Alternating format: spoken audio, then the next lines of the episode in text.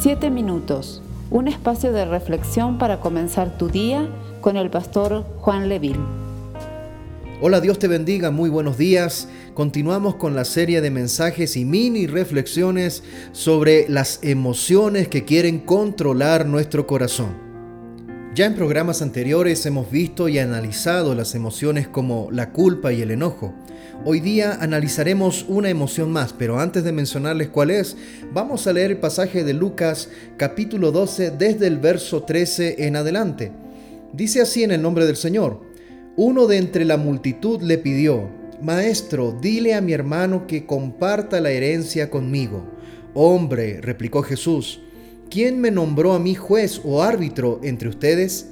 Tengan cuidado, advirtió a la gente, absténganse de toda avaricia la vida de una persona no depende de la abundancia de sus bienes. Entonces les contó esta parábola. El terreno de un hombre rico le produjo una buena cosecha. Así que se puso a pensar, ¿qué voy a hacer? No tengo dónde almacenar mi cosecha. Por fin dijo, ya sé lo que voy a hacer. Derribaré mis graneros y construiré otros más grandes donde pueda almacenar todo mi grano y mis bienes.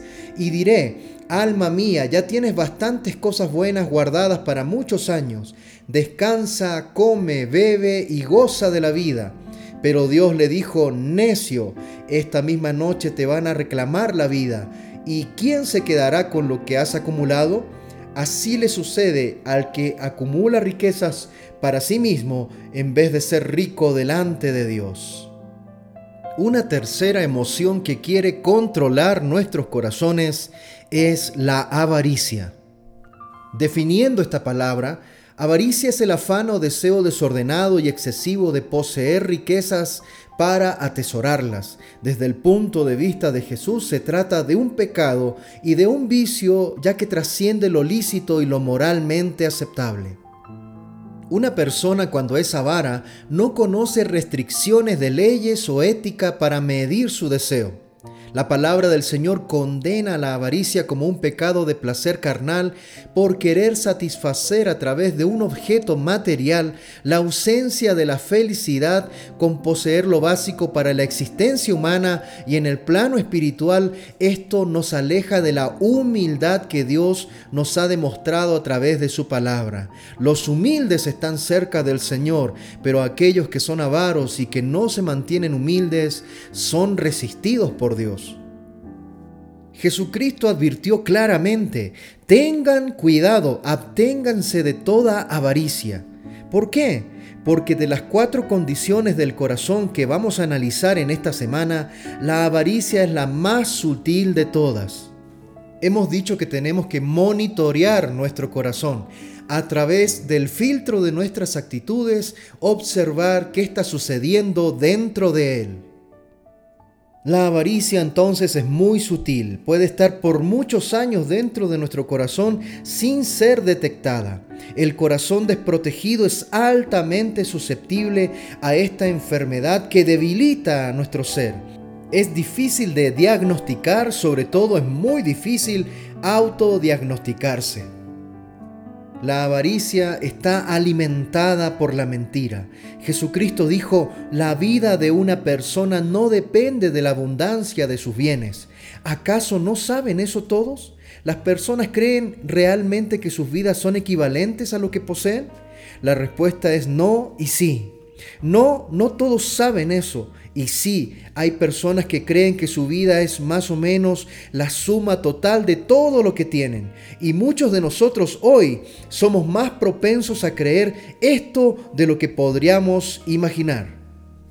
El diagnóstico de Jesús fue muy lapidante. El Señor dijo que una persona codiciosa es alguien que almacena cosas para sí mismo, pero que no es rico para con Dios.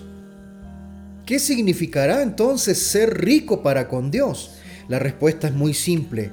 Ser rico para con Dios es ser generoso con los más necesitados.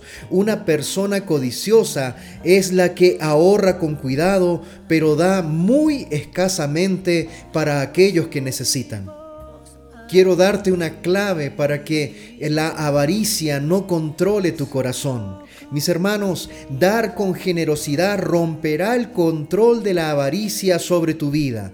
Entonces, ya sea que pienses o no que tienes algo extra, da y hazlo con generosidad y sobre todo, hazlo con alegría de corazón.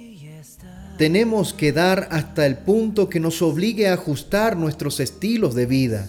Si no estamos dispuestos a dar hasta el punto que impacte nuestra forma de vivir, entonces, según Jesús, somos codiciosos. Si gastas hasta que te queda poco o nada para dar, entonces eres codicioso. Si consumes y ahorras hasta que queda poco o nada para compartir, eres un avaro.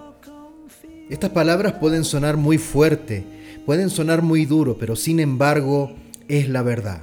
Rompe el poder de la avaricia con el hábito de dar con generosidad.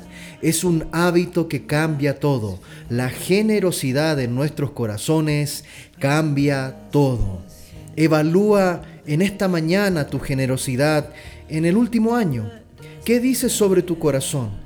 Ora sobre cómo sería para ti entrar a un nuevo nivel de generosidad en el próximo año que se avecina. Estamos monitoreando nuestros corazones.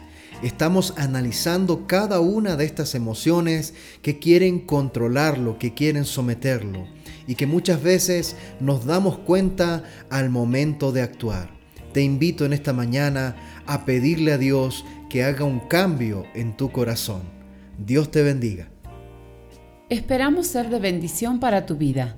Comparte este mensaje con familiares y amigos. Que Dios te bendiga.